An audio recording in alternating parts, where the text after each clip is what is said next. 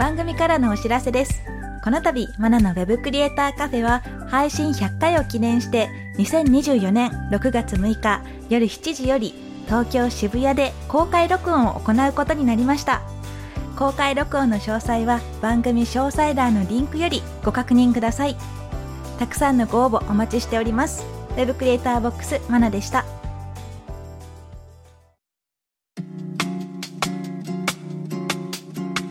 のウェブクリエイターカフェウ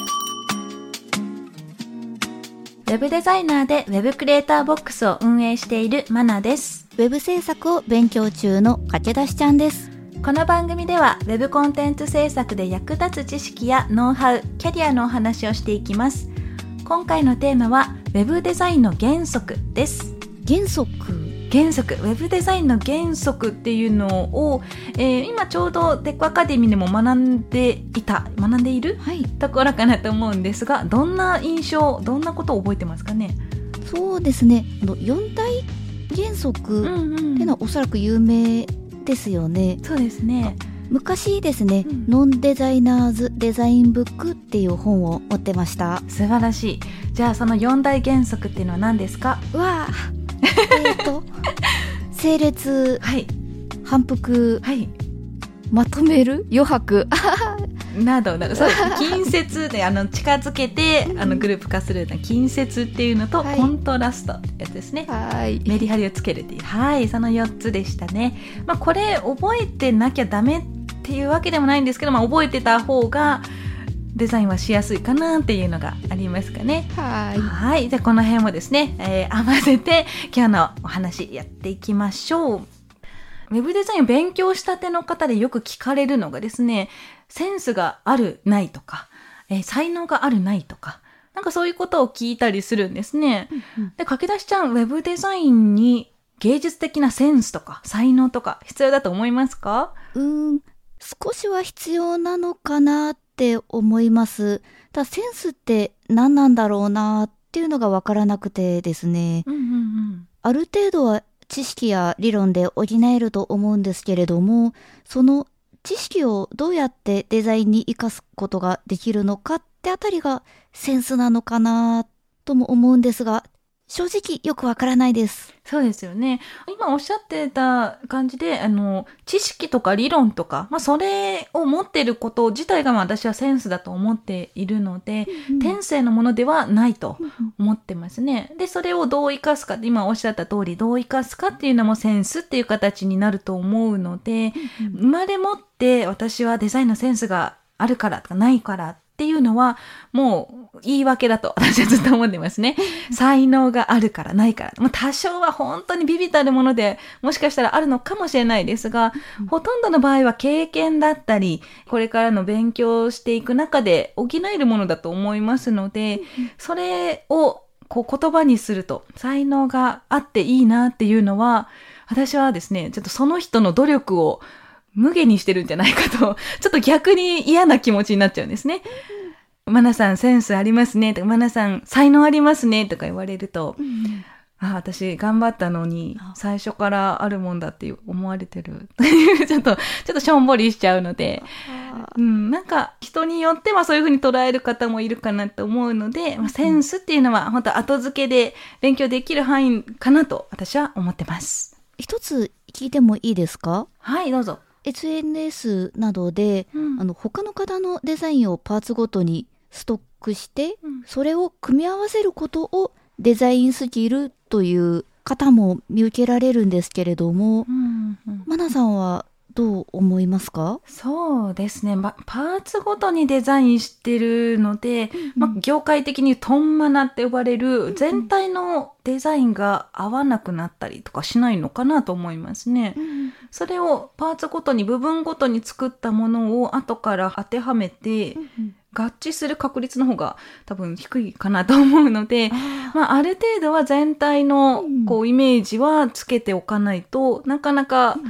うん、マッチするものは作れないかなとは思いますが、まあ、ある程度のものまでは作れるかなと思いますけどねなかなか組み合わせるっていうのも難しかったりするので、うん、その辺も確かに必要なスキルの一つかなと思いますね。うんうんうん、確確かにちょっとその辺も難しいですよね。ありがとうございます。はいこの流れに対して、うん他の SNS で知り合いのデザイナーさんがちぐはぐにうんなると思ううんでしたり、うんまあ見る人が見れば違和感が出るうんとおっしゃってたので、そうなんですよ。どどうなのかなと思って。そうなんですよ。こう本当に全体像を見ないとなかなか、うんうんあの今言ったみたいにちぐはぐな感じにはなりやすいんですね。うんうんなので、まあ、パーツごとにこう寄せ集めてやるとしても後でやっぱり微調整は必要になってくると思いますね全体を見て。はい。はい。ということで、まあ、パーツごとにこうデザインしていくとか、まあ、コーディングの練習していくっていうのはすごく大切なので、まあ、全体を作れないとデザインにならないとか勉強にならないっていうわけではないですね。パーツごとにやるからこそ見えてくるものもあると思うので、まあ、その辺を混同しないようにははいしてほしいかなと思います。はい。はい。で、今お勉強してる感じで、えーまあ、色の勉強だったり、フォント、タイポグラフィーの勉強だったり、はい。まあこの辺、デザインの本当に基本的なところを勉強しているところなんですが、今のところ気になることとか不安なところとかそういうのないですか？そうですね。うんうん。ないわけではもちろんないはずなんですけれども、実際に手を動かしてから、じゃんじゃん出てくるんだろうなと、まあそうですよね。うん、やってみないとわからないですもんね。はい。分かったつもりの段階です。そうですよね。あの、色ってこういう原則ありますよとか、えーそういう知識を並べられても、はあはあっていうだけですので、実際に配色自分で作ってみないと何が合うのか合わないのか、ちょっと難しいかもしれないですね。はい。じゃあ、デザインの中でもすごく大切な要素であるレイアウトについてですね。はい。はい、見やすいレイアウトだとか、まあ、レイアウトを作っていく上で、えー必要になってくるのがワイヤーフレームと呼ばれるもので、まあ、基本的にデザインカンプって言われるデザインですね。全体のこういう見た目になりますよっていうものの一歩前に画像とかを使わず、色も使わず、線と図形とかですね、を組み合わせて、ウェブサイトに必要なコンテンツの優先順位をつけたりとか、えー必要なパーツ何があるかっていうのをまとめる設計図みたいなものを作ります。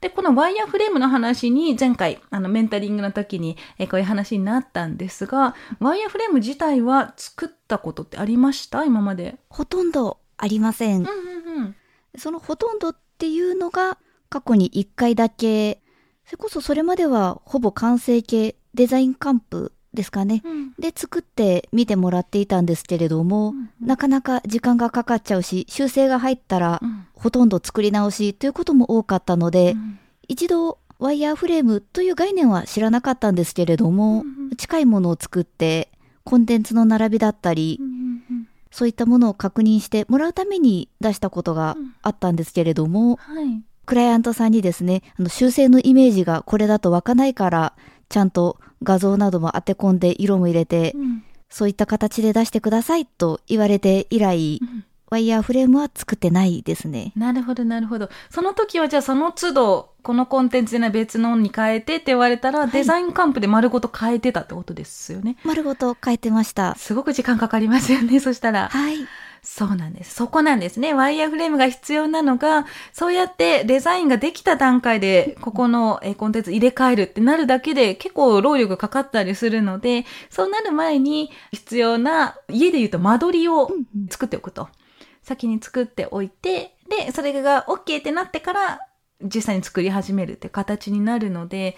家で考えると本当にね、すごい労力ですよね。そうですね。あの、2LDK を 3LDK に変えてとか、後から言われても、いや、もう 2LDK で間取り作ってますけどってなっちゃうので、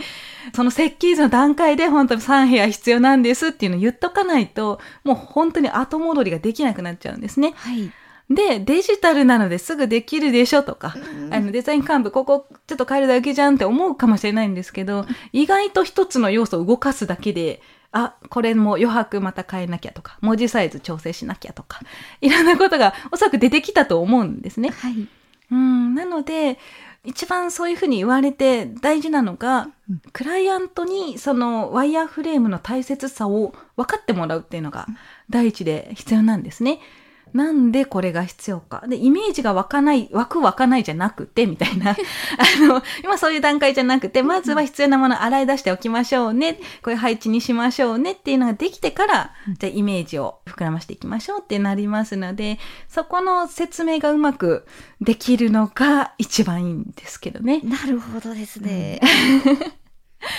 ですね。で、そうなる前に制作の流れみたいなのをはい。まとめておいて、で、最初の段階で説明し、こっちからですね、言っておくと、うん、クライアントさんの方も、いや、こんなん聞いてないとかいうこともなくなりますので、そうですね。先手先手に動けると一番いいんですが、まあ、なかなかね、そうは言っても、いや、デザイン作ってよって感じになっちゃったりするので、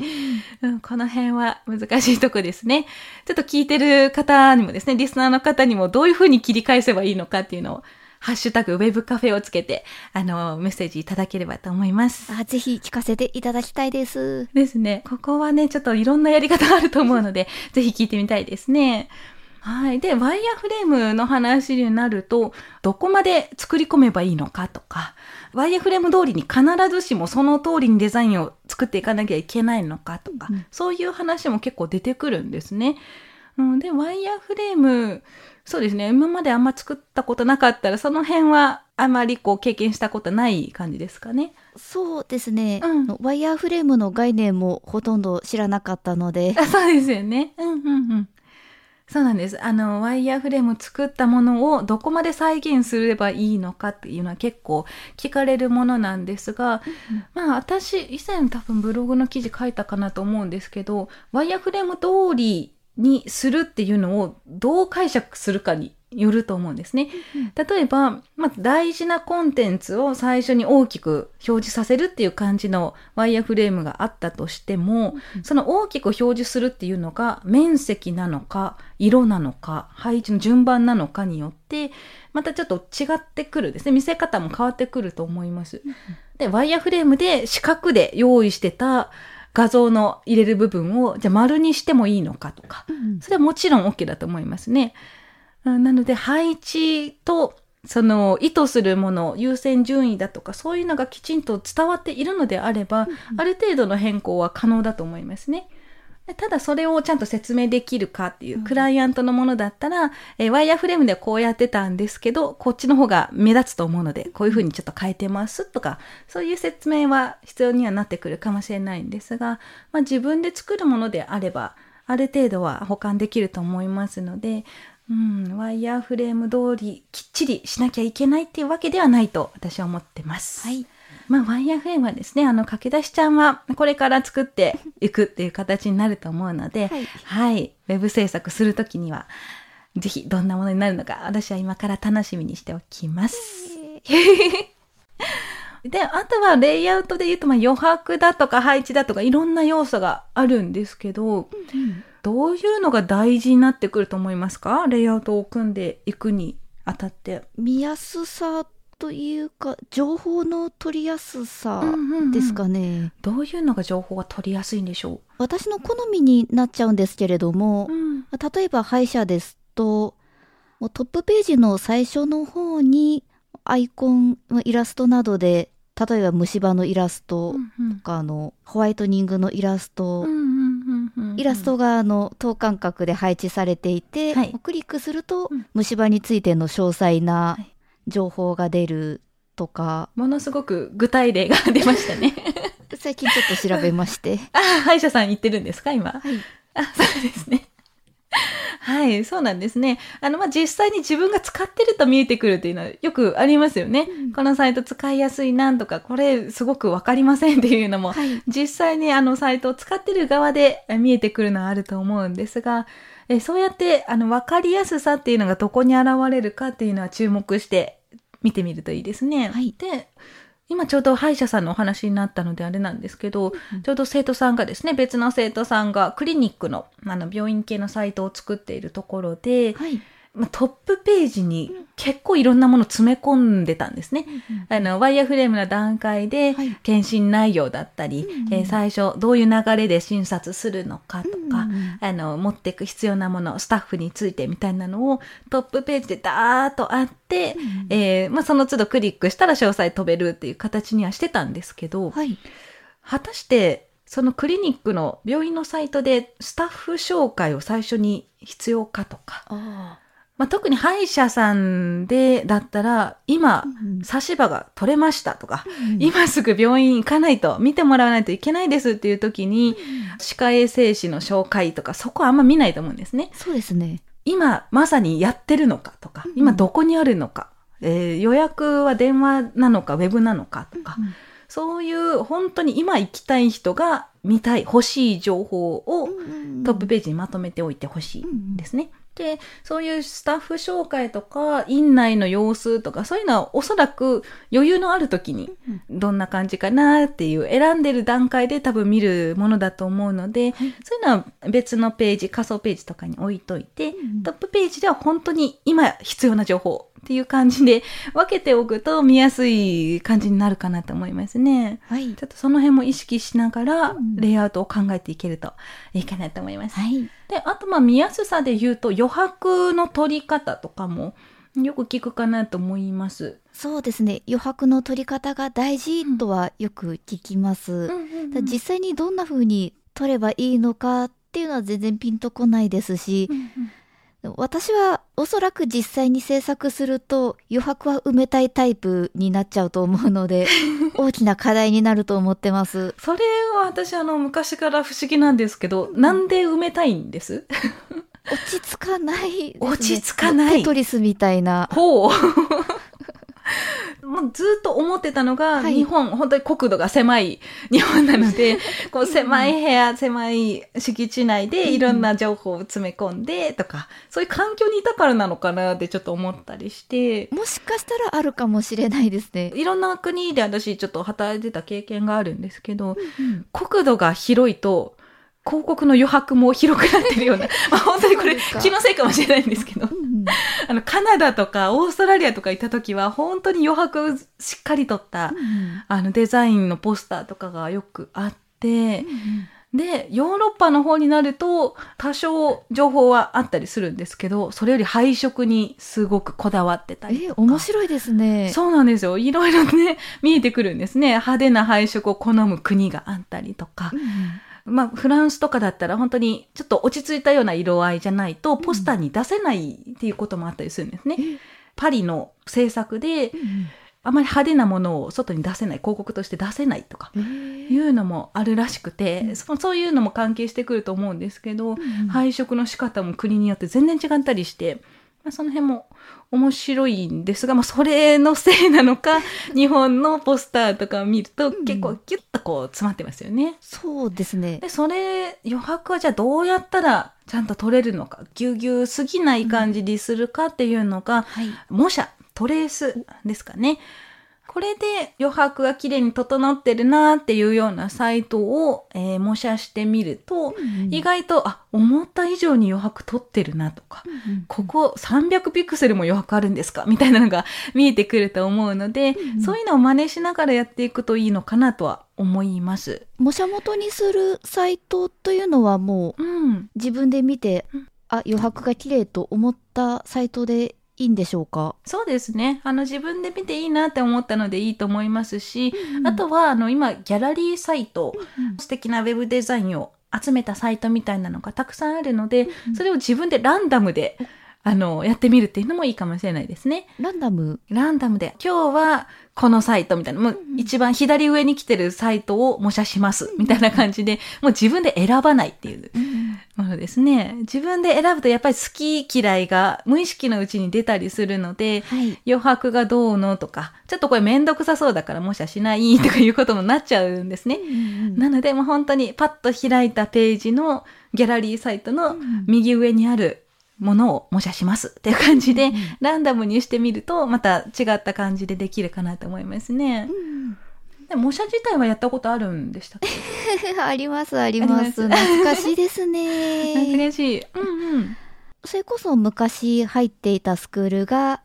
ランディングページを丸々一本模写して、講師でしたりお客様の声、個人情報になる部分ですね。うんうんお写真とかも変えて、うんうんそれを携えてメールしようとかやってました。覚えてます？どんなだったかなって。結構覚えてますしう、んうんうん。ぶっちゃけ当時のデータも残ってます。そうなんですね。そこから学ぶものとかって今思えばありました？うん、ツールの使い方。うんうん。そのスクールでもそのうん。トレースから何を学ぶというのはあんまり出されてなくってもうツールの使い方を覚えましょうかもしくはあの営業に持っていくためのものを作りましょうだったのでうんうんうんこの模写元のサイトはここがポイントですうんとかここがいいところなので学んでくださいとかそういった指示は受けてなかったですね。あきっと言われなくてもあの学び取るのができる人なのかなとは思うんですけれども。ーいやまああのーそうですね。言われなくてもできる人はもちろんいるんですけど、そういう人ばかりじゃないので、うん、そこはねちょっとしょうがなかったのはあると思うんですが、まあ、ツールの使い方っていうのももちろん大事なんですけど模写するただ手を動かすだけだと本当に作業になってしまって、そこから学びは得られないかなと思うので、はい。まあ無駄ではもちろんないと思うんですが、うん。もし、うん、次やるんであればなんでだろうっていうのを合言葉にしておくと学びは深くなると思ってます。